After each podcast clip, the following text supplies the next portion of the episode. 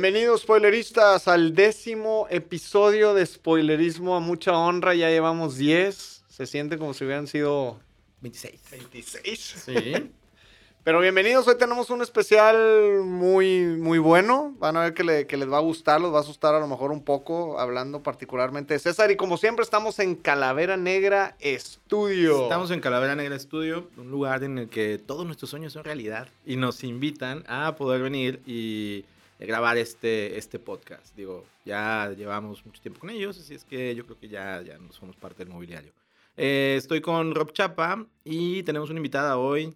Eh, ¿Cómo estás, Ana? Ana Ochoa. Muy bien, muchísimas gracias. Gracias por aceptar nuestra invitación y Gracias nuestro dinero para venir aquí a, a visitarnos y hablar de este, un género que, que detesto y no me gusta, pero que también me termino viendo. Pero antes de eso, vamos a, a, digo, hablar de la gente de Calavera Negra, pero también de nuestro sponsor desde hace tiempo. ¿Con quién estamos? Sushi Miao. Ah, Fíjate mira. que qué rico Qué padre. ¿Te cené anoche sushi, con Sushi Miao. sushi, pero ¿Sí? lo puedo comer todos los días. Debes es de probarlo, ¿eh? Sushi está Miao. padre. ¿Dónde lo podemos encontrar? César? Están en la Plaza de la Tecnología. eh, digo, ya es un- una institución en ese lugar. Eh, vayan y pidan los okiyo- okoyomiyakis, takoyomiyakis. No sé, pero son como unos pescaditos que están rellenos de Oreo y, y chocolate y todo así, y súper gordos. Y están muy padres. Sí, pero bueno, eh, la gente de Sushi Miau, un saludo. Miau. Este, y pues bueno, vamos a pasar directamente a este tema que es el universo de las películas de terror. Películas de miedo, de susto, porque es octubre. ¿Te gustan? Me encantan. Soy de las que, digo, sí soy de las que de repente se ponen los, las manos en la, Ah, en la cara y ve así como que parte por un, por un instinto, hoyito. Instinto de supervivencia. Pero no la dejo de ver, pero necesito como que protegerme un poquito. Pero le gusta. Pues Me hay mucho, me que, gustan muchísimo. hay mucho que recorrer, pero brevemente, el cine terror, ahí les va, es un género cinematográfico que se caracteriza principalmente por su voluntad de provocar en el espectador sensaciones de pavor, terror, miedo, disgusto, repugnancia, horror, incomodidad o preocupación. Sus argumentos frecuentemente desarrollan la súbita infusión o intrusión en un ámbito de alguna fuerza, evento, personaje de naturaleza maligna o celestial, a menudo de origen criminal o sobrenatural. El cine de terror nació junto con el mismo cine. Es decir, los hermanos Lumière rodaron en 1896 la cinta La llegada del tren, conocida como Ah, la primer producción Sí la vi. cinematográfica- cinematográfica. Sí Yo fui al vi, cine. Sí la vi, ver- la vi en vivo. Yo Ajá. saludé al hermano Sí, Lumière sí, sí. uno de mano. Fue la primera producción cinematográfica en la historia y en la cual, como su nombre indica, los hermanos Lumière colocaron una cámara estática para mostrar la llegada de un tren. Y dado que el cine era un, un- era un invento desconocido para la mayoría de los espectadores, estos creían que el tren se iba a salir literalmente de la pantalla para arrollarlos. Los primeros espectadores de la cinta gritaban y escapaban de la sala aterrorizados. Así es como nació en conjunto con el cine mismo, el cine de terror. Ah, mira Hay mucho que recorrer, hay mucho material. Vamos a empezar por mil era 1820. Ya hablando de ese entonces. Oye, este, antes de pasar como al tema, ¿cuál es tu película de terror favorita, Ana? Ay, Dios. Y que tú digas. O no "Esta película favorita porque te me- chingón. ¿Sabes qué? He visto muchas, Ajá. pero hasta la fecha para mí sigue siendo El Exorcista. Me- pero en verdad que es una cosa que me encanta. O sea, no, no, me, no me cansa, no me fastidia, no me sigue dando miedo. Todo, todo, todo me parece la mejor película de terror que yo he visto. Totalmente. Protagonizada por una Linda Blair, que una niña, realmente era una unos 12, niña, 13 años, 12, 13 años no aproximadamente. más. Eh, sale Ellen Bernstein como su mamá, Ajá. que la- después la vimos en, en cintas como eh, Requiem por un sueño. Es Claro. cierto, sí, es cierto. Eh, pero sí, definitivamente yo creo que esa película que después la masterizaron y le agregaron escenas a Ujú. principios del 2000, pero yo creo que, que en cuanto a la música, las actuaciones, Es todavía, creo que la, la, la cinta que tiene los récords como de, de- así como del universo de terror de, ah, más gente que sale de una sala. O sea, Sí, ¿no? Cuando se nivel. estrena, mucha gente y es muy buena, o se sea, desmayó, salieron de las salas. Todo, todo, Fue el un fenómeno. universo, como mencionas ahorita, de la música, el tema de esta batalla entre el bien y el mal también la, la vuelve como muy, muy icónica. El hecho de, de no poder controlar y, y- y toda esta relación también un poco extraña entre madre e hija. digo, todas las cosas que suceden también eh, ayudan a, a crear el mito. Aparte pues todo lo que sucede alrededor de, de la película o de la gente que actúa ahí- que después dicen, ah, pues hay una especie de maldición dentro de la gente que estuvo en El Lo que Exorcista. ocurrió ¿no? durante la Es producción. una, es una ah, buena película. Tal vez sí es la película más importante en el universo de las películas de terror. ¿no? Que después sacaron secuelas, no les funcionó, incluso hicieron una de comedia. Ah, sí, Antes de con las de Leslie Scary Nielsen, Movies, sí. esta, esta salió con, Con Leslie Nielsen. con Leslie Nielsen, No, obviamente No le fue bien. No, sí no, no la quiero ver, no la quiero ver. Y No que a Linda. Blair, a Linda Blair la marcó porque realmente posterior a eso ya no hizo nada más que Sí. valiera la pena. También era difícil, o sea, era muy Sí. difícil salir de ese papel. Pero la franquicia, digo, hace no mucho, hace como unos cuatro años, hicieron este, una serie que la hizo Fox, eh, que se llama también El Exorcista, y sale este chavo que antes estaba en, RBD, que es Alfonso Herrera. ¿Poncho? Este, ¿Ponchito Poncho Herrera? Herrera, amigo, le mandamos un saludo. Un abrazo, te mando un abrazo, Poncho. Está aquí en la Este, cabina observándonos. Sí, y no es mala serie, es una muy buena serie. Este, sale otro actor que se llama Ben Daniels, que de- él también salió en, este, en la segunda temporada de House of Cards. Eh, y la serie es muy buena, la verdad es una serie que, que es muy, digo, para mí, que no soy un, un güey que le apasione el, el terror, es, eh, sí me gustó, tiene otro trasfondo que, que no solamente es una película de terror sustona, sino que también hay algo ahí como perturbador alrededor de los personajes. Está muy chida, Más la como verdad. un terror psicológico. Sí, exacto. Eh, es muy gráfica también. Cuando, cuando tiene momentos como de, sangre y todo eso, sí se vuelve pesada. Este, y la otra actriz que sale, la protagonista es Gina Davis. Este, que a ella la vimos en Híjole. Telma y Luis. Telma y Luis, Luis, tal vez la más y, grande. y las chavas que juegan béisbol. Ah, sí, sí, le hemos visto. Un equipo en- muy especial. equipo muy traducciones especial. traducciones de, sí, sí. de videoclub. Este, pero bueno, por, eh, Donde no se llora en el béisbol. Sí, vean, eh, hay dos temporadas, este, y creo que ya la cancelaron, pero la verdad es una, es una buena serie, está en, en Fox. Bueno, creo que ahorita está en Prime Video. Ok, Si quieren pueden Video. echarle, echarle un ojo, si quieren este, hacer un maratón ahora por el que el, el próximamente es este Halloween, pues ahí Estoy está. haciendo mi maratón. ¿Sí? ¿eh? ¿Sí? O sea, sí estoy ya sí, este, anotando mi lista. Sí, Haces sí, sí. bien, Sí, haces sí, bien. claro, ya No, cada año tienes que hacer eso, aunque ya las hayas Buscar- visto. y hay unas que tienes que buscar nuevas, fíjate. Y sí, Sí. encontré nuevas. ¿Sí? Sí ¿Cuál, como encontré cuál? nuevas. Hay un artículo, justo estaba platicando con mi novia ayer, de un artículo que él lee de una revista extranjera, tiene la suscripción y me dice, oye, mira, Ana, me encontré las 25 películas que uno de los escritores de, de esa revista eh, publica, cuáles son las, Las- mejores las para él. ¿no? Y hay unas películas que yo no he visto que estos son de los 70, son, o sea, que fueron, este, fueron censuradas por, Ah, por lo mismo que se contaba. todo. Entonces dije, ah, esta es la joya que yo estoy buscando, Sí, qué ¿no? chido. O sea, también El santo grial de las películas de terror. el tema de, de- Yo soy muy fan de las listas que están por ahí. O sea, también porque vas agarrando, digo, plataformas como Letterboxd que te permiten ver Claro. las listas de los directores de cine, las Eso listas es de los fans. Eso está maravilloso, bien ¿no? padre. Este, digo, por ahí te puedes encontrar algunas cosas eh, muy interesantes y entender que el cine de terror a la vez también es un cine en cierta medida de protesta, porque mucho del universo de terror es cuestionar las cosas. O sea, Claro. ¿cómo se llama esta George Romero y lo que hizo Claro, con George La Noche Romero. de los, de los Muertos Por Vivientes? supuesto. es todo el tema alrededor 68. de exacto es Ujú. todo el tema alrededor de del racismo sobre ciertas comunidades marginadas el miedo que provocaban en, en la población y es muy padre porque el terror te permite ese tipo de cosas Y era protagonizada por, por ese tipo de, de, Sí, era, de era minorías. Una persona de color. Ujú. ¿no? que más, que más adelante si, si ves o sea y en, en temas un poco más más eh, contemporáneos eh, una onda como de Babadook que es una película Claro. australiana Sí, que sí, le fue muy bien en festivales y, y que asustó mucho a la gente es una digamos es un discurso alrededor de la depresión y entonces se vuelve algo algo más grande que solamente una película que te va a dar miedo El problema es que ahí, o, o- el problema o lo afortunado para el director y el guionista es que es un, es un monstruo real Sí. que la gente vive y realmente lo está viviendo a través de la película y eso siempre va a ser ganador. Sí Claro, se hace presente, ¿no? Se, Se hace, hace físico, presente. no queda nada más en la limitante de lo que le está pasando al, al Y protagonista. Qué bueno ¿no? que, que- que digamos que la imaginación de un, de un guionista o de un director sea, voy a tratar este tema que es muy, eh, pues, muy, muy fuerte mediante una película de terror. O sea, Claro. eso está bien, bien chido. Es el rol A y el rol B del, de- del cine, ¿no? El Sí. rol A es, yo te quiero, o Sí, sea, eh, me voy a salir un poco. eh, básico. Sí, claro. Tal vez me voy a salir un poquito del género, del género nada más para que me entiendan un poco.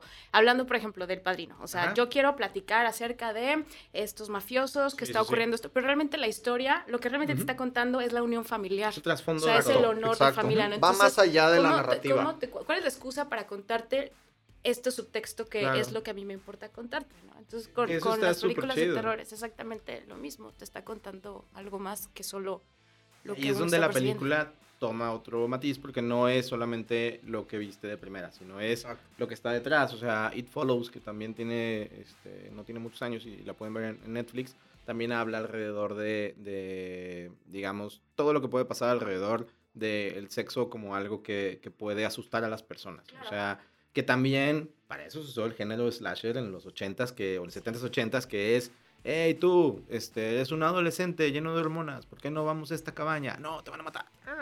O sea, entonces te- existía eso, o sea, es el, eh, chavos, no hagan eso, porque si no, un señor con una máscara de hockey va a venir aquí y les va a machetear la cabeza. O sea, eso está ahí. Claro. Pero bueno, ese es un género súper padre que, que, que no ha dejado de tener este vigencia, que es como este, esta onda de, de Wes Craven, que es vamos a hablar de, de- de matar y del Sí. slasher, ¿no? ¿Qué podemos ver por ahí? ¿Qué, qué nos recomiendas? ¿Qué? Chapa? Yo sé que no es tu género favorito, pero debes de tener un top o al menos un- una sí. ganadora, Ajá. una estrella dorada. ¿En mis películas de terror? Sí.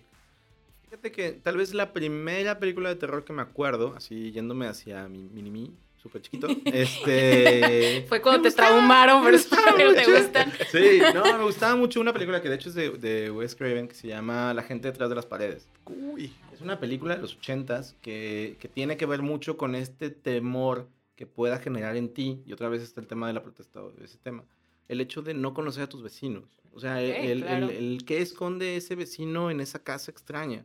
Y pues bueno, a final de cuentas, el título literal es La gente detrás de las paredes. Detrás de las paredes hay gente, o sea, atrapada. O sea, y eso es como, Wow, me traumó mucho de niño porque el protagonista es un niño que más o menos tenía mi edad. Claro, era un niño... hola. Sí, que tenía como 7, 8 años y se, y se mete a robar a esa, a esa casa, porque aparte yo robaba en ese entonces. Este. es la historia de mi vida, me dije, ahí estoy. Este, y pasa que, que pues, encuentra todo este mundo de terror. Y eso, como niño, te, te impacta. Aparte, porque no debía de haberla visto porque era para mayores de edad, pero Claro, pues ni modo. claro. No me lo vas Este, a creer, la primera, yo creo que única vez que he visto Ajá. esa película fue en un autobús. Yo tenía 10 años de Monterrey a Tampico. Sí, a la chiquito. familia. De repente sale el título, gente Ajá. detrás de las paredes. Y dije, pues yo creo que es Ah, es el de constructores. Ah, es el de Sí, constructores. Son los arquitectos. Ahorita sale Bobo el constructor, Sí. pero no, pues Ah, salió, salió otra historia. No, no, había, no, no, Es buena. no había escuchado ese título desde hace mucho. Es buena película. O sea, si pueden también este, encontrarse eh, esa película por ahí, sí vale la pena. O sea, sí, sí, sí está chida en, en ese sentido. Aparte, digo, próximamente no duden que va a haber un remake. Así es que Sí, por supuesto.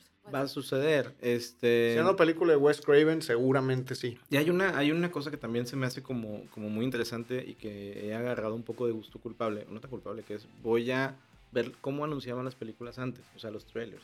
Si tú ves el trailer de la gente detrás de las paredes, tal vez te da un poco de risa, pero en ese entonces daba mucho miedo. Si tú ves el trailer, el que salió en las pantallas de, de Chainsaw Massacre, Claro. Texas Chainsaw Massacre, este, que es de Toby Hopper, si tú ves el trailer que la gente vio en ese entonces, dices, no mames, este pedo me da un chingo de miedo. O sea, sí, sí te traumaba. O sea, sí era una Sí. cosa en los lenguajes cinematográficos de los 70s, en donde tú veías así de que. Porque aparte, de- si tú lo ves, te, te saca un poco de onda porque dices, esto es muy tonto. Pero tú lo ves y es así de que. pff, La cara del güey que mata, y luego, Claro. ¡paz! Este, el, el- la sierra, ¡paz! Y luego dice, la película más controversial, y luego, ¡paz! Así, sangre. O sea, tú ves cosas y, Y tú muchas dices, "Güey, veces madre". un, un narrador acompañando Sí, todas las imágenes, que ahora ya no se usa. Si por pueden, lo vean, general. vean los trailers de las películas de terror viejas y es un buen ejercicio para saber qué nos asustaba o de qué forma nos comunicaban Claro, las cosas. Claro. Ahora, digo, es otro universo totalmente diferente el cómo se comunica. Hay empresas que se dedican a hacer los trailers. Este, pero Que viven chido. de hacer Que los viven de trailers. de eso, de que hecho. viven de eso, porque de ellos eso. son Mi los que te la van a vender a final de cuentas. De hecho, Sí. por eso yo vine de aquí. No, aquí, decirles, Ana, tiene una empresa de trailers. Este, ¿Cuál es la película a ti que más miedo te da? No, no sé si miedo, pero a la que más cariño le tengo, porque es un género que a mí me gusta mucho, es toda la saga de Halloween. Obviamente más Claro, unas que otras, sí. pero el personaje de Michael Myers, Sí, yo lo tengo en- entre pósters y muñequitos ahí en, ahí en la Sí, casa sí. Y, y con él crecí y no es otra historia que, el hermano eh, loco, eh, el hermano tóxico, la versión del hermano tóxico que quiere matar a la familia Claro, que es por la- no saber por qué. Que es la que sale. Es no, Jamie Lee Curtis. recuerdo. Jamie Lee Sí, Jamie Lee Curtis. Curtis. Sí, pero hay una película donde, donde trata, donde te explica eso, ¿no? Exacto, y lo hace Rob. Zombie. Rob Zombie es el primero que le da a la saga Exacto. como una explicación o una, una psicología del personaje. John Carpenter cuando hace la primera fue como un proyecto de, de estudio que él hizo con cero presupuesto. Le fue, le fue muy bien. Fue, fue a un posgrado que está llevando posterior a la escuela de cine. Eh, contrata a una Jamie Lee Curtis prácticamente desconocida, hija de Janet Lee, que es, Ajá, que es la protagonista de Psicosis. Psicosis, por supuesto. Eh, y, y- y realmente le da en el clavo y, y es, es el primer asesino en serie, digamos, eh, o sobrenatural, porque no lo matabas con nada, en la historia del cine, antes de los Jason, antes de los, Fre- de los, de los De Freddy Freddie Mercury. de los Ah, Freddie. Mercury, Freddie Mercury, me asusta mucho ese güey. Ojalá ese también hubiera Ese sido inmortal. y que no salga Rami Malek, porque es otro tema. No quiero tocar ese tema. Bohemian Rhapsody está borrado esto. Hay que editar, productora, por favor, esto. Remy Malek, ese nombre no se vuelve a decir aquí. Eso sí es de Ese- miedo. ese sí Eso sí es terror. Que le den a él Freddie Mercury 2. Ah, sí. ¡Ah! Eso sí me da Qué miedo. cosa. Este. Pero Pero sí. tiene razón. El, el hecho de, de tener esta fuerza sobrenatural imparable, eso es, eso es como, como muy del género. Que, que es una exploración alrededor de. de pues de, de- de sentir que no puedes contra, contra algo. Está, está muy chingón, la neta. La verdad sí, y- película. y, y la respeto mucho porque es una película, como les digo, que sale de cero, sale from scratch, porque Sí. realmente Ah. no tenía un presupuesto, creo que él puso de su dinero, la, la, la música él la hizo sentado en un piano una tarde en su casa, que es también de las más icónicas en ese tipo de películas. Y para mí, más que miedo, le guardo un gran respeto, un gran cariño, porque la, la veo desde, desde chico. ¿Es tu, Entonces- tu película ritual de, de octubre? Así Oh, como totalmente. Güey, no, es, por ejemplo, yo en Navidad tengo que ver a, a fuerza Love Actually. Si no, no, Oye. si no, no empieza Navidad. Qué curioso. Hace rato, hace unas horas que estaba en mi, en mi- en mi casa, yo dije, ay, qué padre, ya también va a ser Navidad, ¿no? Así que todavía ni Sí. pasa Halloween y mira que ya viene Navidad. Güey, para mí ya es No, Navidad. ya, y ya ahorita- estás ahorita con la rosca, Yo casi ahorita que creo. salí de la casa que sentí el frío dije, pues ¿cuándo va a ser la posada? Yo- Porque ya se siente Oye, chingón. sí, el clima. Yo, Entonces, yo ayer puse una película. de Justo Navidad. estaba pensando en Love Actually y dije, es una película película. que tengo que ver, Sí, ¿no? sí. Qué curioso aparte cómo de- tenemos nuestros iconos también de- claro. de, la, de la mí, época. mi, mi película navideña favorita es Love Actually, pero también he incorporado, y no tiene nada que ver con, con el Halloween, el, terror en sí, pero sí me ha gustado mucho lo que Disney le aportó poniendo Coco dentro de la conversación Ah, de sí, Día de por Muertos. supuesto. Claro, claro. Y digo, Sí, ah, sí, sí. está padre, sí la Por voy a ver. supuesto. O sea, Claro. también quiero tener como mis tradiciones eh, de cine alrededor del año. Claro. Y está bueno, pero bueno.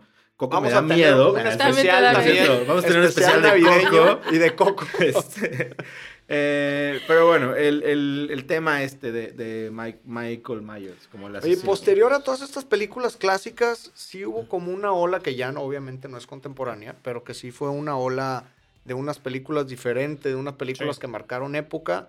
Por ejemplo, La Bruja de Blair, Claro, un, un documental. un documental, tal cual, te- desde el inicio, desde todo su marketing, te lo hicieron Sí, ver claro. como eran unos chavos que murieron grabando un documental y aquí están las escenas de sus cámaras. Obviamente fue súper, súper llamativo que la gente Sí. fuera al cine a ver eso. Era el, el digamos, que era como el 99-2000, ¿no?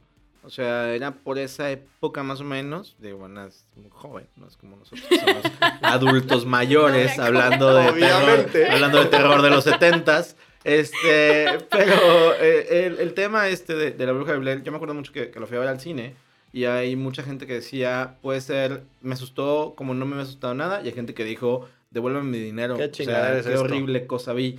Este, pero también es consecuencia de lo que estábamos viviendo en ese entonces, que era una saturación alrededor del universo de los reality TV. O sea, ahí empezaba todo. O sea, todo el tema de las Kardashian ya se capitalizó ahorita, pero en los 2000, 90 y algo, Venía. era todo el tema Sí. de, de televisión de realidad. Estaba todo este tema de MTV sacando sus programas de Real World. Incluso todo antes eso. de Big Brother en Sí, sí, sí. Estados Unidos y tal, sí. Y esto era como la consecuencia natural, o sea, no hay nada más real que encontrarte un cassette perdido de unos chavos que se los cargó la bruja. O sea, Claro. ese es el, el tema. Este, por ahí está bien, digo que es una, es un, tal vez todavía sigue teniendo el récord de la película más rentable en la historia de, de Y Hollywood. gastaron nunca ves a la 20 bruja, ¿no? pesos. Sí. Eso es lo que, eso es lo que también lo hace interesante. Nunca ves nada. O sea, se lo, lo lo que ves la es el miedo de ellos. Sí, Exacto. sí, sí. ¿no? Entonces, Exacto. Y no hay mejor miedo que el que, que el que te va construyendo algo que no puedas ver. Es como cuando, como cuando vas, eh, estás así de que en, en- en un campamento, en, en un lugar y cuentan historias de terror, pues no, hay, no pasa nada.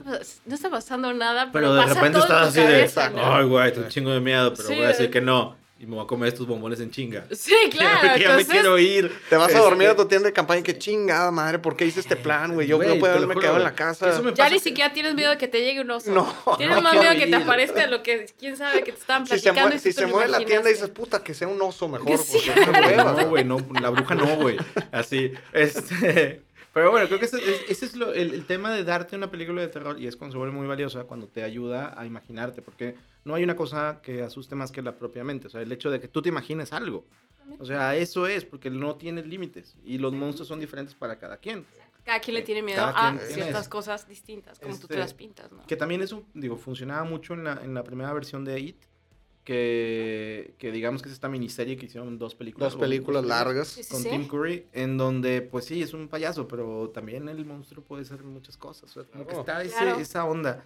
Este, y es una de las películas que a mí me daban un chorro de miedo cuando era niño y ni siquiera había visto, pero la caja me asustaba mucho en el videoclub. Es que ya, ya con el hecho de ver al payaso en, en- en la Sí. portada, fondo blanco y los rojos muy llamativos, pues tú como de- niño de llegabas a tu casa, abrías una puerta, ¡ah! Pensando que iba a salir el Claro. cabrón, pero... El tema del baño, todo eso, sí. Sí. ¿Ustedes vieron Lo, la, la Lobo nueva? rojo, el- sí. Sí, las dos. Las dos, las dos. Y creo que le cumple a la primera, que creo que sí hacen un, un muy buen trabajo. Y Al menos, al menos la primera de- del remake a mí me gustó mucho. A mí me gustó, me gustó mucho la primera de It. No he visto la, no he la visto la primera. 2. Este, aparte me gusta mucho cuando, cuando también contratan o, o que empiezan a trabajar con directores que no necesariamente son de Hollywood toda la vida. Claro, traen Este, otra visión. Y aparte es un, es un sudamericano, es, Andy Muschietti, que él hacía cosas en, en Buenos Aires y de repente lo invitan a darle otra, otro matiz al terror. Eh, lo hace muy bien, este, los chavitos que están ahí son increíbles. Digo, odio Bien Stranger elegidos. Things, odio Stranger Things como odio a Rami Malek. Este, y, Qué fuerte, y qué Finn, fuerte. Finn Howard es un buen actor que ahí lo hace muy bien. Sí sale en It, ¿no? Es uno de los niños. Y el otro, que ahorita lo pueden ver en HBO, en una serie que se llama We Are Who We Are. Jonathan, We Are Who We Are, ok, Jonathan sí, Glazer. Sí, sí, sí. Es- ese niño va a ser así de que el próximo Christian Bale sin broncas y lo vi primero en It. y Pero ahora no es lo el. Defending Jacob. Porque también No, sale. No, no, no, es otro. Este, tú ves ahorita una de HBO, una serie original de HBO que este, la dirige el que hizo Call Me By Your Name, es Luca Guadagnino. Un peliculón, qué barro. Bueno, la serie está en, en HBO, acaba de terminar hace, hace poquito. Y este chavito, Jonathan Glazer, él salía en. Jonathan, sí, Jacob, no me acuerdo cómo se llama. Este, él salió en Shazam, en la versión de Marvel. Y es un chavito pues, que tú decías, no, ese niño va a salir. Jonathan Glazer, ¿ok? La productora no me dice. Bueno, este. Aquí la apuntadora slash productora. Ese, ese chavito, este, yo decía, ese va destinado a ser un, Claro. un chavo de, de películas de comedia. Y ahorita está haciendo una serie independiente con Luca Guadagnino, que, Órale. que está así, de que es súper, súper bueno. Si pueden, no, es otro. Si, si pueden, no, ese es, ese es el de Defending Jacob. No, Ese el otro se llama Jonathan algo. Este, si pueden, véanla. Este, y ese niño lo vi en, en It. Yo dije, no, pues, ¿qué, qué más va a hacer? Y ahorita está haciendo eso. Si pueden verla, este, eh, está súper chida. Oye, que Bill, que Bill o Skarsgård, el que es el, que- el que sale de, de Jack- Pennywise, Jack es Dylan bueno. Grazer, perdón. Jack, Jack Dylan, Dylan Grazer. Grazer. Si pueden verlo. Este, ¿qué es este Skarsgård? Sí, Que es el que hace a el- It. a ¿no? It. A Pennywise hace Pennywise. muy buen, muy buen papel. Sí, Claro, sí, sí, lo sí. hace muy bien. De hecho, hay en YouTube, si lo pueden buscar también, está una eh, mini explicación de él cómo aborda un poquito el personaje, ¿no? Y está su cast grabado, sin maquillaje, y como todo Bien, actor, obviamente, bien. cuando tienes que tener tanto, o sea, cuando te tienen realmente que, que, mm, cambiar físicamente, o sea, también en base a lo que te ponen es como tú llevas el personaje, o sea, hay una codependencia de aquí para, para toda Sí. la, la indumentaria que te ponen, como de allá para acá. Claro. Entonces es justamente lo que él habla. Es muy Aparte interesante. tenía, cómo- tenía cómo una, personaje. una peluca muy grande que llenar, que era la de Tim Curry, que había hecho Sí. un gran personaje, tal vez el más icónico en la carrera de Tim Curry, Sí. Junto con el de ah, Rocky Horror Show. Sí. Este, pero son las dos películas de, de Tim Curry. Este, y lo hace muy bien Bill Por si no saben quién es, pues es el que sale en Mi Pobre Angelito Mi Pobre 2, que Angelito. le ponen la cara del Grinch. Sí, en, en, en Perdido en Nueva York. En Nueva York. Que- Tim Curry. Digo, no he visto la 2, tal vez la vea, la It número 2, no la, no la vi, este, pero ya es el casting adulto, ¿no? Ya es el casting. adu- esta- Es lo mismo que hacen en la primera película, en separada. Sí, sí, sí. Sí. Bueno, es que realmente no recuerdo si la primera película la separaron en dos. Me acuerdo que yo la que vi, la original, duraba casi tres horas y es una acá la se- miniserie, es acá una miniserie, exactamente. eh, que, que después ya la produjeron eh, junta y acá sí la hicieron en, en dos, en dos entregas. Sí. Y la segunda, pues, es básicamente la segunda parte de la primera. Aunque Sí. suene confuso, sí pero por ahí va. si pueden Sí, ver. la y- inercia de la primera, Sí, esa de la segunda la cumple. Si se enamoran de Pennywise, si quieren verlo, Bill Skarsgård también está en la en una película nueva de, de Netflix que es la del, La la del, del eh, Devil, The Devil. The Devil. Es que yo siempre Ah, quiero decir The no, Devil sí. Inside Me. No se llama Devil No, no, Inside Me, no. se llama Con Edward Cullen, con Ajá. Tom Holland. Con un sí, vampiro, sí, con un eh, muy, vampiro. muy mal que trabaja Robert Pattinson. ¿eh? Híjole. Muy mal. Ay, a mí sí me gustó, perdóname. crees? Yo lo sentí tan es mi forzado. Crush, es mi crush desde... desde Uy, ¿Qué me dices? ¿Cómo se No. llama? Te lo juro, es, guapis- es Es, guapísimo. es buena, es buena película. Guapísimo. No, El diablo a todas horas. El El diablo a todas sí. horas, siempre quiero decir el Este, pero es buena película. Es buena película, pero ¿sabes qué es lo que pasa ahí? Que, creo que el tema es que es como, hey, hagan todos como que son sureños, güey. Y todos así le dan y él sí se pasa un poquito. Lo que pasa es que es un un actor poco. que no quiso un coach que le diera, este, pues que lo, ¿La lo coachara Sí. para, Ahí para está la acento. razón. Él dijo, no, yo lo puedo hacer solo. Yo voy a ser Batman, yo Uy. puedo todo solo. No pienso Uy. pagar. Ah, sí, Uy, no, no, no. Esa es la cuestión, que el productor se lo da. No, pero no, yo Te invitó a cenar la vez codo. pasada, ¿no? Yo- Pero yo ni pagó. codo. Codo, a mí no me gusta. Yo no, güey. No, no, no. Ese güey que me caga. No, no, y no. Este. Pero vean, de- El Diablo a todas horas. Muy Diablo buena a todas Me horas. gustó mucho. Y Es sale buena. ahí Bill Skarsgård. Que, que por el nombre pareciera que fuera alguna película de terror y no lo es. No, Eh, bueno, es un, ter- es un terror para a lo mejor cierta audiencia que, que haya pasado ahí por, por algún tipo de abuso, pero no se caracteriza como No, una pero sí, película de sí, terror. sí es, o sea, sí es una película, digo, ya hablando un- del tema, es un puede drama. entrar como en una onda ahí medio perturbadora tal vez. que Pues es, que es otro tra- tipo de thriller, terror. drama, thriller, este, ahí. Y a mí me gustó mucho. ¿Te gustó? Es bueno. Fíjate que a mí no me gustó. ¿No te gustó? No, me pareció una historia que ya hemos visto repetida en muchas películas y no creo, no encuentro el factor de por qué tú me la- o sea, por qué me tienes que volver a contar esta historia, o sea, ¿cuál es el plus de contarme algo que ya hemos visto mucho tiempo? No creo que el, el tema se puede mm, encontrar bastante sencillo al ver la película y es el todos el diablo A todas horas. A todas horas, horas. el, dia- que es El diablo que con es vestido. Ah, es- sí, el diablo con vestido azul. Diablo con Azul. vestido. Me da un chorro de miedo esa canción. ¿Qué sería, qué sería el diablo? ¿Qué dirías tú que es el diablo? Sí. El abuso del Sí, poder. es a la lo parte mejor, mala es que todos tenemos, claro, ¿no? Como seres claro. humanos. Digo, o sea, creo, como que, esta cuestión. creo que también el tema ahí. Ay, filósofo, fumando aquí. Este. fumando, piedra. Este. Lo otro que, que creo que también No hagan sucede. eso en casa, niños. Este. Es. Creo que es una conversación, o más bien es como el- el- la pelea entre el bien y el mal, pero también alrededor de Sí, los sí. personajes y de todos está la búsqueda de conectar con Dios. Y eso lo vuelve todavía más allá, porque dentro de algún momento se tocan el, el- el diablo y Dios, o sea, dentro de la, Sí. dentro de la visión de la película, Claro. porque está en las acciones de, de todos los personajes. Y es donde creo que me, me funciona la película. Sí, pues sí. Sí, me digo, parece floja, análisis- pero... Sí, y digo, también cada quien, para eso, lo chido del cine es que cada quien puede tener su... su Por supuesto, por Digo, supuesto. si no, ay, enojado así. De hecho, ya... Aventamos la mesa. Muchísimas gracias. me- Me llevo, me llevo el balón porque el balón era mío, balón. se acaba el juego. La contraseña de Netflix es mía. Este, Pero yo me quedo con el Spotify, Sí. entonces. Este, pero bueno, ya nos fuimos ahí por, por Sí, esa, sí, esa película. Es válido. Oye, otra película que me dio un chorro de miedo que pueden ver en, en Netflix es la de este, Quiet Place. Muy buena. de John Krasinski. Y Híjole, ahorita, sí. antes de entrar aquí a, a- Sí, sí, a cámara, estábamos platicando. Este, y estábamos platicando que es una, es una, no solo fue una película que, que, que hizo que las personas se asustaran, también fue una experiencia en cómo estábamos viendo el cine. Hace mucho tiempo que en una película, a mí en lo personal, en una sala de cine, no me conectaba tanto a nivel, todas las personas aquí no están hablando. Y todos estamos haciendo silencio porque nos da un chorro de miedo y estamos muy involucrados en la Porque película. sabemos que no podemos. O sea, la- la- el, la- el grado en el que te involucra a ti como Una película muy te vuelves inteligente, parte muy de, ¿no? inteligente. Sí. Ni el celular. Ahora sí que, fíjate, a mí me tocó la experiencia de que la gente ni siquiera estaba pelando el celular. No, no, no. Es una cosa Porque maravillosa. Sí estabas me- ahí. Que ya no es común. Ya no es nada Y común. menos en una de terror. Sí. Le todavía pegó, mucho, le, le pegó mucho el COVID porque iba a haber la 2 en marzo Sí. y la tuvieron Sí. que posponer al año que viene. Sí, y en una de esas la van a mandar directo a streaming.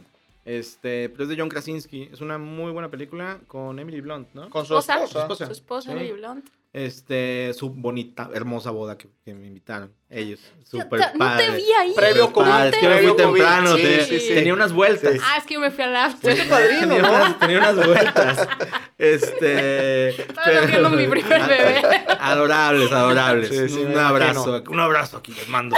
Este.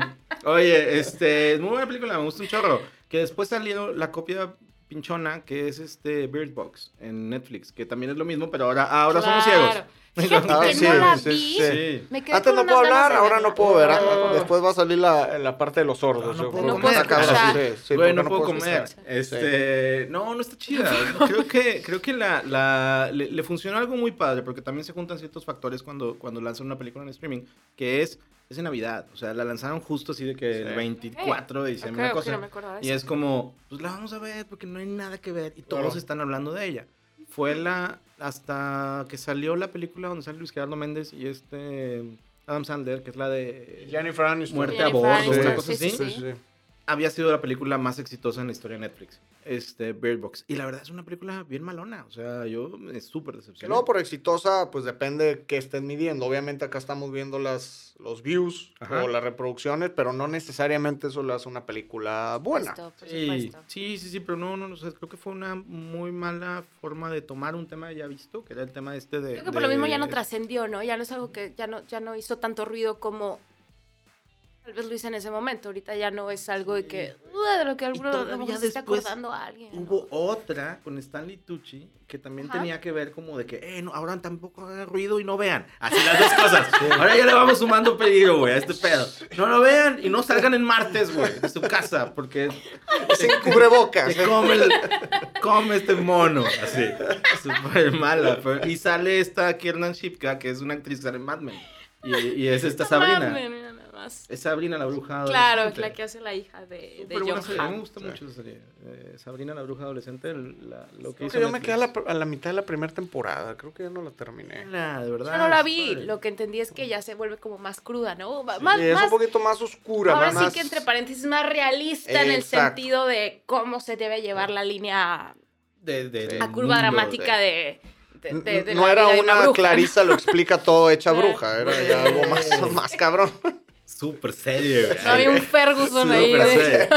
Este, vean, está en Netflix. Una cosa que me gustó mucho de, de, de Sabrina en su momento fue que estrenaban temporadas dependiendo de, así como en el lenguaje de las brujas, del equinoccio.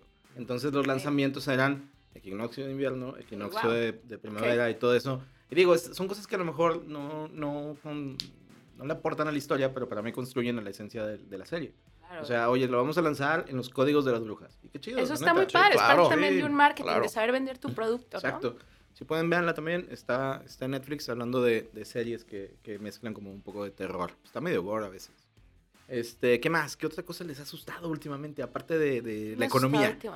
Aparte, aparte del COVID. Aparte de la economía. La economía. Aparte de tu COVID. presidente. Sí, aparte de todo. ¿Qué les ha dado miedo, eh? Cuéntenme sus terrores. Así. No, pues una vez este, me quedé encerrado en mi casa. Oye, fíjate que, que sí, o sea, obviamente cuando piensas en terror, pues te imaginas las, las clásicas y, y las, eh, a lo mejor un poquito retro. Es uno más como de fantasma. ¿no? Exactamente, pero sí hay, sí hay algunas películas, digo, ya hablamos ahorita de, de, de Get Out, por Sí. ejemplo, que también es muy Claro. buena película, Claro. eh, pero a mí una que vi así hace recientemente, yo creo que debe ser como el 2017, 2018, es Hereditary. Hereditary. Ah, es muy buena. Wow. Esa película Wow. es de Sí. las pocas contemporáneas que realmente, más que te dé miedo por sobresaltos, sí, sí te deja pensando que, que el mundo puede estar muy cabrón. Sabes que es muy interesante el guion porque hay cosas, o sea, no te lo esperas. O sea, no te esperas lo que ocurre cuando el chavito va manejando. Es que no quiero como spoilearles a la No, gente si no la ha sí. visto. No, pero Lo es... que ocurre es- en el, en el carro, lo que ocurre, o sea, Ah, cada todo, vez la apuesta va más arriba, más arriba. Entonces dices, nah, este personaje no. ¿Cómo? ¿Sí? O sea, y sí, y también, y cómo lo va llevando, ¿no? Y, y el nombre de Hereditary, o sea, el título, Tiene mucho que tiene ver. mucho que ver con el subtexto del guion. Yo no sé inglés y aún así me asusté. Ah, este. No, véanla, está súper chida. Es de Ari Aster. Ari Aster es de los, de los mejores directores últimamente. Si pueden, también está en Prime Video este, Midsommar. Este. Con, con Florence. todo lo que haga con Florence Pugh, este, todo lo que haga A24 como productora es bien interesante. O sea, y de verdad, si la apuesta de terror es Ari Aster, véanla, asústense, está súper chida. Y también, Sí. el Oscar más injusto que nos ha entregado en la historia de- de- del cine es para Toni Collette. Ella tiene años rompiéndose la Buenaza, madre. muy buena. Sí, sí, es sí, buenísima sí, en todo sí, lo que sí. hace. Y ya, el, o sea, digo, no voy a spoilear, pero lo que hace en Hereditary, si no se lo dieron por eso, no se lo van a dar nunca. O sea, llega a niveles así muy cabrones de actuación. Va a ser el. DiCaprio de las actrices. Sí, cada año yo No, todavía mejor ella, ¿eh? Yo digo, tengo ahí algo Tony. con DiCaprio que no me gusta. No. Sí. Sí, Un especial de por qué DiCaprio no mereció el Oscar. Porque cada vez, como dice, porque cada Fue vez más- que... Fue más mediático y él, porque Sí, no, fue la ya, ya se lo debía fue- haber fue la ganado presión. antes. Fue- fue- sí, exactamente. Vean, vean este Hereditary, es una película súper, súper chida. Sí, Entra en el tema de, de la- de la- del género como perturbador. Yo la vi O en el día, ¿eh? Sí, y aún así me, yo dije, no la voy a ver en la noche. No, no, Y no. obviamente el peso de la película se lo lleva Tony Collette. Toni Collette está muy cabrona. cabrona. Ella es la que mantiene Muy cabrona. mantiene las escenas, el ritmo Sí, de las escenas, el tempo y eso es lo que va marcando la historia. Ella es la que lleva siempre el pe- casi siempre el peso en toda la historia. ¿no? Hay una película que hablamos de producida por Netflix Ajá. hace poquito que ella es ella es eh, no es la protagonista, Ah, pero es una es de las este- eh, actrices secundarias. Que es la nueva de Charlie Kaufman. Sí. que Se llama... Ay, ya sé, te- tengo eh, muchas. Sí, sí. Let's, let's, No la eh, he visto, la tengo en la lista. Ya mi novio verla, estaba de que ya la quiero. Es buena, es muy buena película, eh, oscurona, pero muy I'm buena película. I'm- I'm Ok. thinking of ending Me acordé. Ah, viendo Sí, buscando aquí. Me súper acordé. Nadie escuchó el teclado de tu laptop, César. Ya, nadie. madre. Chingada madre, ¿Cómo se llama esa película? Sí, sí, Bueno, sí, a lo que voy es que cuando yo no había visto otra película con Tony Collette posterior a, a Hereditary. Hereditary, cuando la vi en, Sí, en este Netflix, sí. me culié. Para mí es lo Ni único- siquiera daba miedo, pero la vi, No, cabrón. para mí es lo mejor. Es lo mejor de, la, es un de la película. Es un must, sí, sí, es un must. Este, vean, vean Hereditary, vean este Midsommar, también es un muy buen Muy ejercicio. Este, aparte me gusta que, Midsommar es como el estilo de la playa, me, me dio como, un estilo, obviamente es O un sea, terror tiene- psicológico, claro. que están pasando muchas cosas alrededor de un culto y nadie hace nada por proteger a nadie. Eh, Que creo que ahí, es, ahí es donde, donde también me, me funcionó mucho en Hereditary el hecho de que hasta dónde llegan las personas y, y cómo, cómo algo, o sea, se acabó la película y yo la apagué, me persiné, este, y me, sí me quedé así de... Puse. Blancanieves un rato. Blancanieves un rato, me puse a ver How I Met Your Mother, así. ¿Sabes sí, quién logra Family. eso muy bien? Es Michael Haneke. Funny Games, no sé si Funny visto Funny Games, sí, Realmente todo lo que hace no. Michael Haneke. Yo me aventé un día como siete películas de Michael Haneke y dije, Güey, hasta bajas de peso, O sea, no. Lo juro, lo ves y "Wow, así de... Con puro sudar, con puro en sudar. verdad sí. necesito, eh, o sea, alejarme un ratito de esto, ¿no? Funny Games es una película que creo que, que ¿Pero va, cuál? va- Funny, no, pues la, la, La la primera, no, no la la, no la que hace Michael Naomi Watts. No he visto Mm. la de Naomi Watts. ¿No lo has visto? Digo, el, Yo vi la- el- yo vi la las original, dos, original. Este, y sí me gustó la, la, la versión de acá, porque Tengo entendido que es una réplica es tal cual, exactamente ¿no? la misma Ok. película. Pero hay una cosa ahí, por ejemplo, a mí me encanta Michael Pitt como actor, que es un actor que, muy secundario que, que tal vez no está allá. A mí me gusta un chingo este... Ay, la película, la serie de Steve Buscemi de terror, digo, de mafiosos. Eh, Boardwalk Empire. Y Michael Pitt lo hace muy bien dos temporadas, que son donde sale él. Él, Funny Games es muy buena con, Mike- Michael Pitt. Pero tiene razón, o sea, el tema de las películas de Haneke es que pues acabas un poco desgastado. o sea, Interesante cómo hay tanta crudeza sin que la tenga que, como que realmente, sin llegar al gore, sin llegar a, ¿sabes? O sea, todo este ¿qué es el ambiente cine tan de- pesado que ¿qué maneja. Es el cine de es- autor, nah, ya Está- sentándome diferente. Es Sí, como el cine de autor. por Ahora sí favor. agarró el cigarro, agarró, agarró Tiro, un- tiro mi sí. cerveza Sí. y me sirvo algo más fuerte. sí, Coñac. sí. No, pero, pero, por ejemplo, el que me pasa también, me pasó mucho con, con El sacrificio del cuervo sagrado, que es de Yorgos Lántimos. También es un autor que lleva de entrada a sus actores a límites. Qué O sea, maravilloso. Y se nota, sí, Sí, se nota en- y aparte en- le a lo dice a la de gente, película. lo voy a hacer como yo quiera. O sea, el Claro. director le dice, yo lo voy a hacer así, que es lo que hace Ari Aster, que es lo que hace Denis Villeneuve. Hizo Kubrick. Sí, Sí. y eso está bien chido porque tal vez no van a ser joyas comerciales, pero es cine que hace que las personas tengan emociones y que se sientan eh, pues hasta tristes o se sientan golpeados, que es lo que pasa con, con Sí. cuando te metes un maratón de Michael, Michael Haneke. No, terminé. Sí. Tenía que unos 22 años, No, 21. No, estás... Si antes estás aquí, sí. Señora. Sí. ¿eh? dijimos, después vamos de a eso, invitar al psicoanalista especial por de terror. siete Si años. Antes estás aquí. No, hombre. Este, pero bueno, este, sí, Sí, no había pensado en, en Michael Haneke como algo de terror, pero Funny Games es una película que da mucho miedo porque tiene mucho que ver con el tema de eh, las posibilidades de, del terror eh, cercano, o sea, de... Sí, o no- sea, no es de un humano monstruo. con humano, fíjate. O sea, de, de, de, de- sí. O sea, también de los, de los horrores que el ser humano hace, ¿no? O sea, como... Sí, es muy no, interesante. el- el- No hay necesidad de fantasmas, ni, o sea, Nada más. a Con lo que veces no tenemos te en tiene que dar miedo lo que te imaginas, lo que está enfrente de ti, que que si, puede... si lo llevo a algo, también una película que me dio mucho miedo cuando salí del cine fue El Infierno, que es la de Luis Estrada. Claro, Pero porque es una realidad No, güey, no, yo no-. ¿sabes? es una realidad. O sea, sí, el estacionamiento me da miedo, si va a pasar algo. O sea, Sí, y sí, te sí. quedas ¿Sabes? así. ¿Sabes quién? Digo, de- viniendo como de la misma generación, no sé si han visto Canoa de Luis Fons. Ok, Canoa de Luis Fons es una película que te da mucho miedo. Y para la época, para lo que se está contando Roberto Sosa, era un niño, estaba Sí. chiquitito.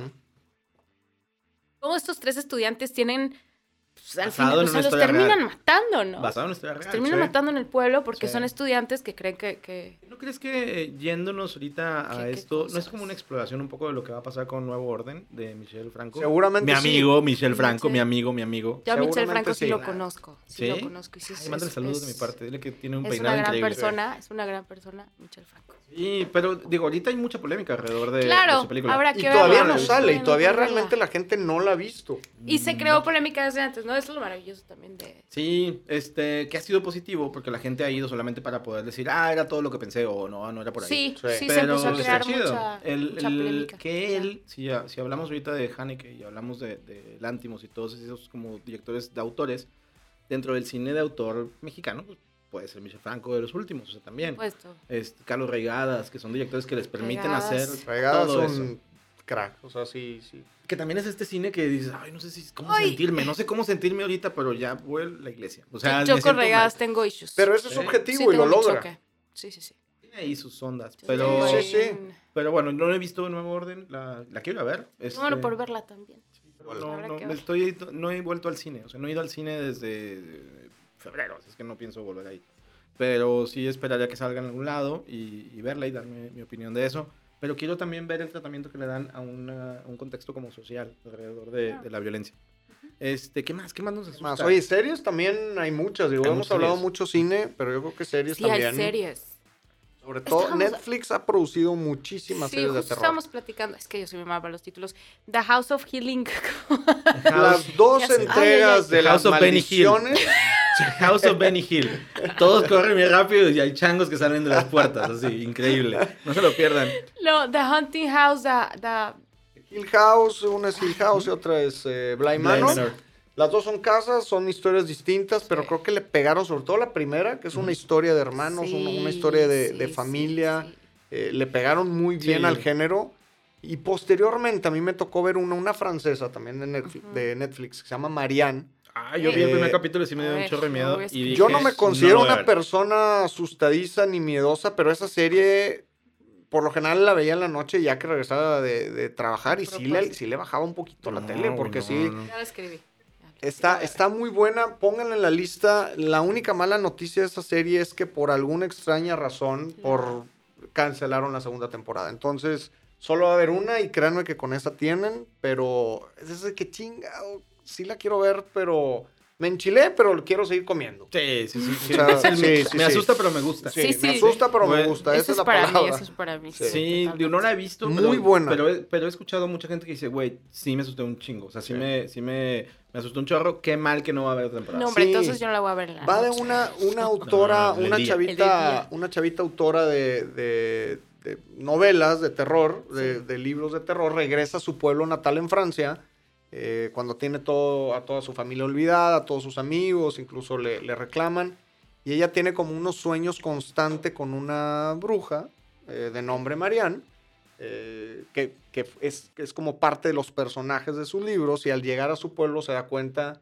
que no solo ella la está viendo, la está viendo Mm. todo mundo y está siendo ahí sus, sus cosas. eh, no vamos a spoilear, pero sí véanlas. Sí, Y qué vale chido mucho que, la pena. Que, que pueda también meterse dentro de la ecuación, porque estamos hablando mucho y por lo general del cine de terror y por lo general pensamos en Estados Unidos. Pero qué padre que hay cine de terror Exacto. francés o que hay increíble cine de terror asiático. Hay uno, claro, acaban de salir unos cortometrajes. eh, están en Netflix De terror. De, de terror. El título, híjole. Me da tanto miedo que no me acuerdo. Que lo borré de mi Lo mente. tengo que tener aquí. Eh, pero sí. ¿sabes qué? También ahorita, pues, cine europeo definitivamente, Darío Argento, que no lo hemos mencionado, es, es un director eh, italiano que ha roto todas las barreras en, en- en Italia y ha hecho películas también con producciones gringas de cine terror y ha sido muy bueno. Que es todo el género guiallo, ¿no? Es como género guiallo, también ha pegado un poquito en lo gore, gore para los niveles que, que, que Él hizo la primera versión de Suspiria. Exacto, él Que ahora es, es, la es de, él. es la de este que hablamos de, de ah, Luca Guadagnino.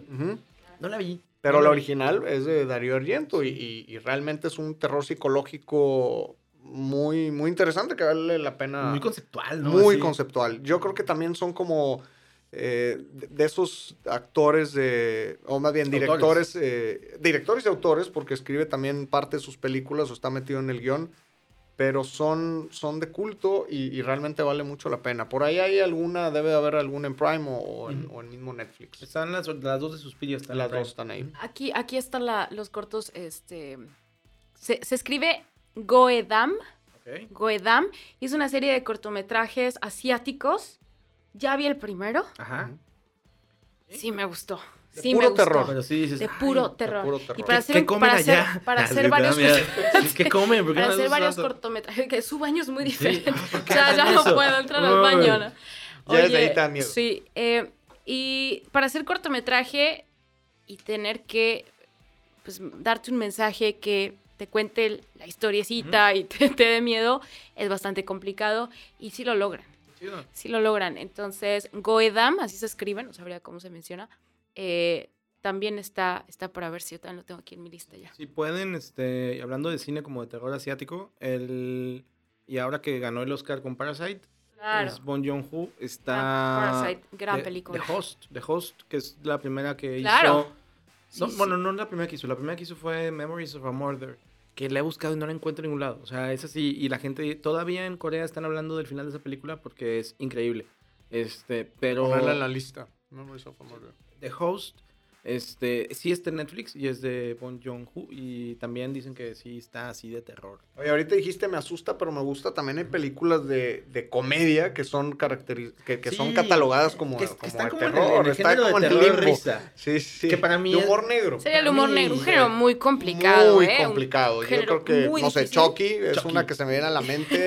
Realmente que, que él es un tipo, es un bully, es un tipo Sí. bully, es un tipo que se burla de la gente, Claro. pero se burla de la gente y luego la mata. Entonces está ahí como en. Eh, pues, la cosa, ¿qué- vas a hacer? Sí, sí. Pues Chucky es súper chida. O sea, creo que, que- que si te vas a esta onda de, de- dentro del pensamiento de voy a hacer una película sobre un espíritu que se mete a Claro. este Muñeco. Que ya pasó, muñeco, que, que bueno, este ya la recrean con la de Anabel, ¿no? Ah, sí, sí, o sea, es prácticamente lo mismo, pero, yo te, pero te lo están contando de una manera diferente. Voy Lo a reviven también en Pero es- Toy Story. Ah, no, en Toy. Story es otra cosa. Voy a entrar a este muñeco con este overall increíble. Sí. así, Claro. me voy a meter Pues este era de la época. ¿no? Eso es lo interesante. Claro, de- Y, claro. de y, y eso Y luego le hicieron familia. Sí, hicieron familia. Se casó. Se casó, tuvo un hijo. Anabel sigue sola, fíjense. Pobrecita, pues es que se anda escapando de, de- de ahí donde la tienen guardada. Pues está cabrona, pues está buscando el amor. Güey, yo no la he visto, pero, alguien me contó una vez que le daba mucho miedo a Anabel, la, la, pero la, ¿cuál es la segunda. ¿Ferreira? Anabel Ferreira. Ah, no, no, no. Este, ¿De qué y dice, güey, voy, viendo la- voy viendo la película y así de que en la escena y va el güey manejando y luego voltea y de que está la muñeca. Y yo, güey. ¿por qué me da miedo, güey? Luego volteas y sigue la muñeca ahí. Pues claro que sigue ahí, güey. Y luego, ¿por qué no la amarras, güey? ¿Por qué te la llevas ahí? ¿Por qué no la llevas en una caja, güey? claro, súper claro. chido. Que, Sí. que es del universo del conjuro, que son los Warren. Exactamente. Y, todo Sí, este sí, sí. James Wan. Este, pero qué chido, digo, el género de, de terror nos va a dar para hablar especiales y Sí. Sí, especiales. por supuesto. Y nos Este- faltaron las mexicanas, no por ser malinchistas, pero hay un No, par de claro, mexicanas. claro. Hasta el viento tiene miedo Hasta la original. tiene miedo la original, Una mamá esa exactamente. película y el niño en la piedra. Ahorita que dijiste piedra. que volteas en el retrovisor y ves algo atrás, me acuerdo una escena del niño en la piedra. Son de Taboada. Eh, Sí, Sí. y luego hicieron un remake. Y hay otra que también es muy buena. y Sale una muy, muy niña, Ana Patricia Rojo, que se llama Ven- Ah. Veneno para las Hadas. Ajá. También es buenísimo. O sea, si pueden verla, este, y ya más acá, y también de ganador de Oscar, está en Prime este, La Invención de Cronos, que es de Guillermo del Toro. Que también es una muy buena película con este Ron Perlman por ahí y Federico Lupi. Si Lo usó en, después lo usó en, Hellboy. Federico Sí, Lupi, sí, sí. Lupi, que en paz descanse. Sí, que Federico sí. Lupi. Este, eh, si pueden y Sí. ver eso, es la primera película de Guillermo del Toro que, que meten al Criterion Collection. O sea, también es una película que aportó mucho al Criterion tema de, Collection. De cine. Oye, fíjate que abre- si me voy a ir hasta adelante, ¿no? Por Lo favor. primero que mencionamos, mi película, la que puedo ver, es que, es que yo vi El Exorcista cuando tenía como 12 años, imagínate, no la terminé de ver sola. Bueno, en El Exorcista tuvimos un mexicano también, Rodrigo. Gavira, el Que es sonidista. Ah, sonidista, Sí. claro. Que él también estuvo en Star Wars, en sonido. Creo que también estuvo metido en, ¿También estuvo en ahí? el diseño de audio de, de alguna de esas, así. Pero qué chido, digo, qué padre que, que, esté ahí. Vio Sí, sí, que sí, siempre ahorita nos me acordé. ¿no? Sí, a Ahorita me acordé de Sí. que... Pensé que ibas a decir Linda Blair nació en sí. Estado de México. Y dije, ah, esa, esa no me la Que hay, que hay un chorro de, de- Digo, no hemos explotado tanto el género. En Puerto Ah, Vallarta. por eso los rasgos, ya Sí, entendí. por eso, claro. No, no hemos explotado tanto el género, pero por ejemplo, el, el tema de la llorona, que sí tomaron dentro de la, Claro. la gente del conjuro, Sí.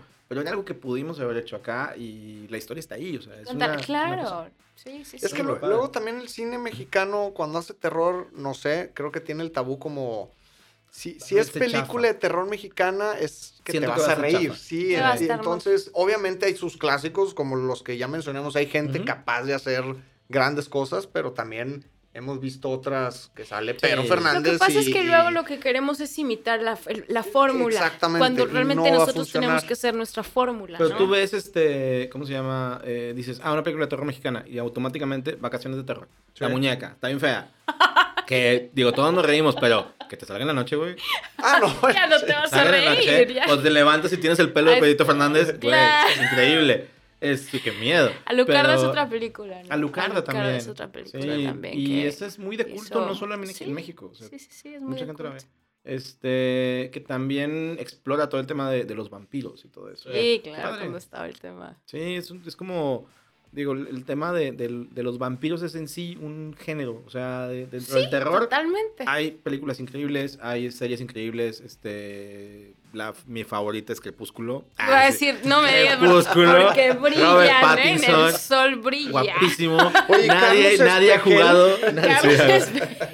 Nadie, ha jugado béisbol bajo la lluvia como él. Güey, esa escena es terrible, no la vean, corten la de la historia del cine. Este.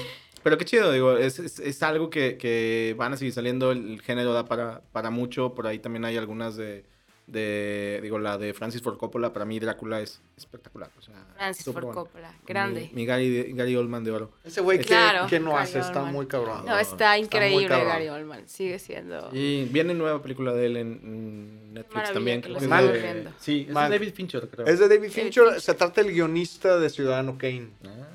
Órale. Una película, un clásico Orson para, para Una película que siempre dije que he visto, Sí. pero siempre ¿Y digo, no ya la vi, sí, a huevo. Está chingona, está chingona. Eh. Es una gran película. Sí. Orson Welles hace maravillas en el cine, ¿no? Lo que propone y es. es- Sí, el, wow. el- la guerra de los mundos, todo eso. o La sea, Guerra de los genial. Mundos, que fue radionovela al principio. Era Sí, radionovela. Empezó como radionovela. Oye, digo, pasando y, y poniendo un break al tema de, de terror y aprovechando que está nuestra invitada, porque hemos hablado de todo y aquí están escuchando a Ana. Este, cuéntanos, ¿qué, qué estás haciendo, Ana?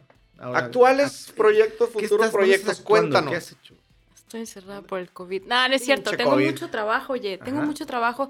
Eh, viene lo de COVID, estoy como dos meses sin nada. Yo dije, no, o sea, ya no voy a retomar. Me empezaron a hablar, hice una campaña para Heineken ya, hice. Estoy trabajando con BBVA, ahorita traigo una película en puerta. Este. ¿Qué más? Chido, pues chido. ahí ando, el, ahí el ando. mundo del, el mundo del cine. Sí, Este, sí, Puedo decir que conozco a alguien famoso. Qué Sí. padre. Oye, ¿dónde te podemos seguir? ¿Tus redes sociales? Eh, estoy en Facebook, tengo mi fanpage como Ana Ochoa Actriz. Estoy en Instagram como Ana Ochoa-Valdés con Z. Y en Twitter también como Ana Ochoa-Valdés con Z. Ya. Oye, y si, si tuvieras que, si te dijeran, oye, ¿qué película, o sea, ¿En qué película de terror te hubiera gustado participar? ¿En cuál te hubiera gustado participar? Definitivamente haber sido Linda Blair. ¿Sí? Sí, A definitivamente. pesar del futuro posterior. Sí, lo que pasa es que tiene, sí, tiene mucho que No, ver con la, con las la- regalías, con la época, papá. Ah, no, sí. bueno, ¿tú crees que No, sigue Se le acabó la regalía a la señora, Navidad, sí. No, se le Halloween acabó la era su. Navidad. Sabes que me encanta toda esta cuestión de la personificación, que luego también tiene como esta doble cara, porque, por ejemplo, yo tengo issues con, con este Johnny Depp, que yo digo, Johnny Depp, eres un gran actor para lo que te has tenido que limitar por toda la caracterización que te, Sí. que te han hecho, ¿no? O sea, tú eres más que eso, está ahorita sí. como tan encasillado en su forma de, de trabajar. Su primera película fue una película de terror. Sí. Fue este ah la de Freddy Krueger. Él salió en este Pesadilla en la calle del infierno. Sí, Ah, la- Exactamente, sí, sí, sí. está- Era uno de los, sí, sí. de los niños, de los chavos. Pero sí. me encantan los personajes eh, que transgreden, los personajes complicados, por Como decirlo en poquitas como los que palabras. hace Toni ¿no? Collette. Sí. Sí. Me ha tocado hacer todo. Me, me he tenido que rapar para personajes, he tenido que enflacar como nueve kilos, una cosa así, me fascina. Entonces, El Christian Bale del, del cine. Sí. maravilloso Kristen Bale. Sí. ¿no? Sí, qué chido. Digo, el, el- mi actor favorito, hasta que se muera tal vez, va a ser Daniel Day-Lewis. Híjole, te iba a decir lo mismo. ¿Qué? Yo lo adoro, es mi, es mi Daniel número Day-Lewis uno. es el Daniel mejor actor, o es el mejor actor. Sí, Más que Omar sea, Chaparro. No mames. Digo, digo, mi Omar. Ah, sí. También conozco, Omar. no te creas. No, no, De hecho, Oye. en el teléfono. Whatsappeando con él. Está... ¿Qué onda, Omi? ¿Cómo estás? No, Daniel güey. Ya no vengas. Ah, sí, Omar, ya no vengas aquí. Mejor Este, me traigo a Daniel Day-Lewis es un Daniel actorazo. Day-Lewis. Sí, está ahorita y la estrenaron hace como, como tres semanas. Eh, está Phantom Thread. Phantom Thread. Phantom su Thread. última película. Este, pero a mí, digo, Daniel Day-Lewis y desde mi pie izquierdo, tal vez. Maravilloso, este, maravilloso, El nombre del padre. eh, Nombre para del mí, Padre. creo que él es el actor tal vez más consistente. No tenía ninguna película baja. Él estaba, estaban por darle el papel de Filadelfia también, entre él y, y Tom. Hanks, se lo terminan dando a Tom Hanks, pero me pongo a pensar, digo, que también hubiera hecho una cosa maravillosa. Y, Daniel, pero Tom ¿no? Hanks le, le dio Pero lo que Tom Hanks necesitaba. le dio lo que necesitaba, Sí. yo creo que por esta dulzura que, que Sí, se exacto. carga y no se Exacto, puede quitar, Tom Hanks. ¿no? Pero Maravilloso. vean, digo, Daniel Day-Lewis es así de, de los... Para mí es el mejor actor de, del cine actual. Este, siempre amenaza que ya no va a actuar otra vez, pero es muy bueno. Así Creo que ya no, este hombre lo que dice lo hace, va a Y digo, las dos que ha hecho con Paul Thomas Anderson me gustan mucho. Este, También, gran director aparte. Sí, Paul Thomas mi película es- favorita es Magnolia, así es que, que es una película coral Lejos, muy, sí, muy grande. claro. Este, pero bueno, este, ¿qué más? ¿Qué, qué te motivó a ser actriz? ¿Qué me motivó? Es que no te puedo decir, que es que cuando estaba chiquita, no fue algo de chiquita, fue algo que en prepa por una amiga me dijo, métete a un taller de actuación. Ok. Y me empezó a gustar mucho, me empezó a ver muy bien, empecé como a, me, da- me di cuenta que tenía tablas y todo, entonces empecé a leer, dije, pues tengo que empezar a leer, me gusta esto. Ya graduándome yo dije, pues yo me quiero ir a Ciudad de México a estudiar. Así, padre. ya mis papás fue que, no, ok, no pasa Vas, nada. ahí te van a robar, te No, van a pues robar. también estaba No muy sabes cómo están los pequeña. Pero el corazón, son súper chidos. Ah, y, y la comida está bien padre. Tranquilo, amigo, tranquilo. comes con Güey, yo soy bien feliz, yo vivía allá, me encantaba. Yo amo Ciudad de México, Sí. ya me estoy yendo para allá, eh, muy pronto. Este, Manda tlacoyos, send tlacoyos. claro, las quesadillas también de, de otras cosas que no son de, que- de queso. Entonces, yo creo que empecé como a leer, me lo empecé a tomar tan en serio desde tan chiquita que empecé a leer y empecé a estudiar y luego yo empecé también a pagarme mi- mis propios cursos.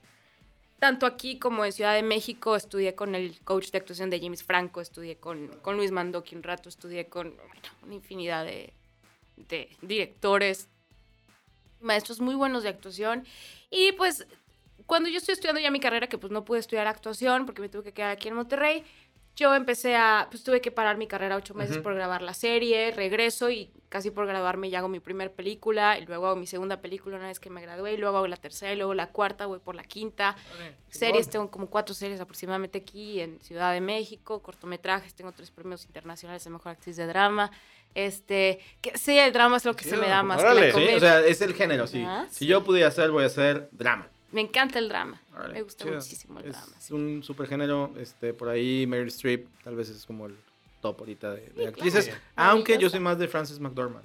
Creo. Tal vez. Increíble, increíble, y ya se merecía ese Oscar. ¿eh? Y Sí, el sí. Three Billboards Outside. Qué eh, bruto, Peliculón, ¿eh? peliculón. Qué fuerza de, de Sí. actriz, ¿no? O sea, No, se planta y... Sí, lo que hace, o sea, también grande. ella es de, de la gente. Fargo es increíble. Sí. eh, también. hermanos Coen. Voy a hablar, voy a hacer un especial de mí. Aparte. Hablando de las cosas que me gustan a mí. Ya, Este. ya, el vas a empezar con la comedia, ¿eh? vas a a empezar con la comedia, que es lo que te gusta. Pues vamos el terror, la comedia. Leslie Nielsen, mejor actor, nunca le dio nada. Este, qué padre, digo, qué padre el, el tema de, de, de poder hacer algo que te gusta, de poder actuar, de, Sí. de, Es una gran ventaja de hacer trabajar lo para, para, para gente que tiene una visión de algo y poderle aportar y hacer que se construya eh, la historia de alguien. Eso está Exacto, ese, ese, ese es el objetivo de, to- de todos, ¿no? De todos los que hacemos cine, los que estamos contando una historia.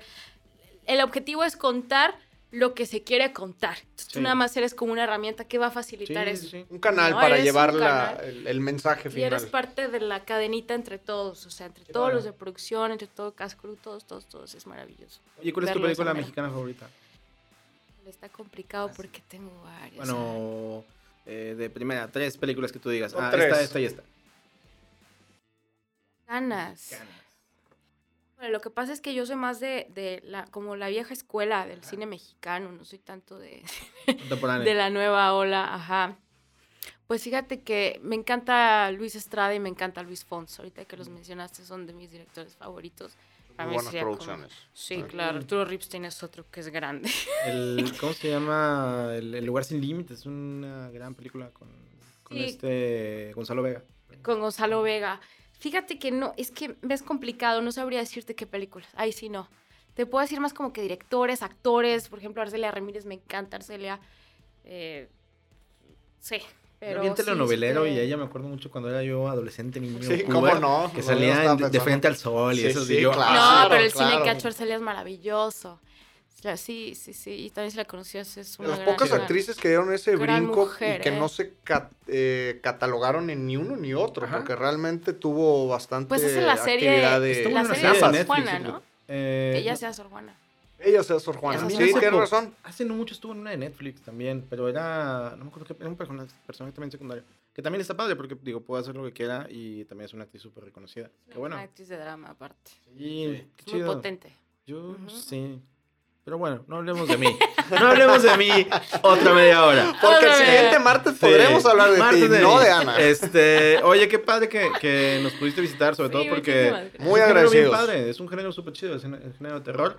Me y encanta, sí. Ojalá. Y hay mucho para Sí, hablar. hagan su hay lista mucho porque para hablar. sí está sí. muy padre. Sí, pero Digo, de aquí se pueden ir con algo de recomendaciones. Claro. eh, si no han visto los clásicos o más contemporáneas, Claro. ya saben qué ver, pero definitivamente da, da para más. Sí, sí, sí, sí. Este, toda la gente que es fan de, del género, eh, hay mucha oferta en las plataformas que están ahorita actuales. Netflix, Prime, tienen un chorro de cosas, pero también es un buen momento como para ver terror mexicano. Así es que también por ahí puedes encontrar las películas de Taboada.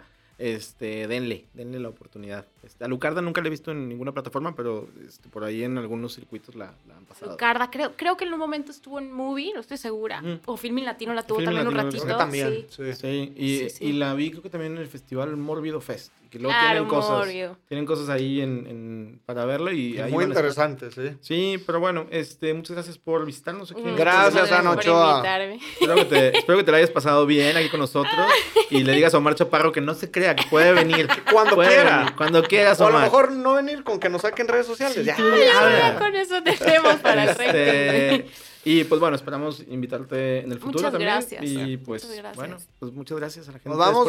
Gracias a Calavera Negra Estudio por arroparnos como cada Sí, martes. Recomendaciones rápido para si no tiene nada que ver de terror. Adelante. eh, ¿qué, qué les recomiendas a la gente ver? Eh, no es de terror, pero alguien tiene que morir en Netflix. Eh, la vi. acabo de ver, es buena. Sí. Maravilloso. Vale la, la- la pena. Eh, Sí. También la que, que ya, me, ya, ya pude ver en, por ahí en HBO es eh, Las Brujas, el remake de Las Brujas con Anne Hathaway. No la vean. Eh, creo que a pesar de que Tengo juega con la melancolía, porque obviamente te acuerdas de, Que eso es lo de- que de va a la vender, película, ¿no? es, lo, es lo que venía vendiendo con. Angelica Houston y yo para que les diga que no la vean, la verdad, la historia no es muy buena y, y creo que sí se aprovecharon del marketing de, de la Uy, sí, melancolía fíjate que yo no y tengo no le ganas funcionó. de verla. Y no, le tengo funcionó. ganas, a mí no me gustó. eh, digo, sale Anne Hathaway. eh, a lo mejor A mí sí me gusta ella mucho. Si quieren Soy pegarle muy a la fan de, melancolía y- de y recordar, El diario de la princesa. Ah, bueno. Sí, Grenovia, la nación sin COVID. Definitivamente el terror no era tu género. Oye, ¿no? sí, no. te- Me gusta mucho la comedia y Disney. Ay, Dios. Este, Y Robert Pattinson brillando en el sol. Guapísimo. Este. Tom Pues bueno, Holland. pues ya recomienda algo navideño. No, cabrón. vean. ¿sabes- una vez ya. ¿Sabes qué pueden ver? Este, y por ahí. Ah, bueno, está Last Christmas en HBO, que es con esta Emilia Clark. Este, Ajá. no es tan buena, la verdad, pero me da la nostalgia de que ya mero llega Navidad y si empiezas ya a ver cosas, dices ya, ya huele a galletas. Sí, sí, Ya. sí. Este, Sí, claro. Pero no, vean una serie que. Pinche Costco es Navidad desde marzo, cabrón. Sí, Entonces güey, yo no, no sé no qué pasa año nada, es. güey. No, vean una que me gustó mucho y que está ahorita en Netflix, que es una miniserie, son siete episodios, se llama este, The Queen's Gambit y es con Ah. Anya Taylor-Joy. Una actriz que ha ido repuntando de la Taylor-Joy nada. es súper buena actriz Sí. y su primer papel es una película de terror que es The Witch. Este, ella también salió en Split, que es También de sale M. Night. Shyamalan. Claro, claro. En la tercera entrega de, si de- de pueden, la saga. si pueden vean The Queen's Gambit. Este es sobre. Yo nunca pensé que el ajedrez fuera tan emocionante. Pero si pueden verlo, este, de verdad son siete episodios y yo sí estoy súper, súper clavado. Está en Netflix. Este, es lo, para mí es de lo mejorcito que está en el cierre de año en las plataformas. Eh, una recomendación, Ana, que nos des para ver. Sí, para, o sea, dentro de lo que, de lo que estamos platicando, una película, película en Netflix que se llama Hush. Hush, el mismo productor de las de The Hunting Ah, House of Hills. ¿Sabes Haunting, esta? Benny Hill, Benny Hill. que-. Hill. Que su esposa es la que sale en la primera temporada de The House of Hunting. Sí, la que hace a Teo. Ah, Ok. Es la protagonista de esta película que se llama Hush, que es una escritora sordomuda que está en su cabaña porque se tiene que ir a escribir, necesita concentrarse y hay un tipo que se le empieza a hacer. O sea, es, ¿Está en Netflix? es de Netflix. Es- se escribe H-U-S-H. De Mike y Flanagan. todo el tiempo. No lo busqué, me acordé. Solo, me acordé, Sí, solo. claro. No busco Nada, nada. escuchó el teclado. Todo el tiempo la está acechando y él dice: Yo voy a entrar cuando yo quiera matarte.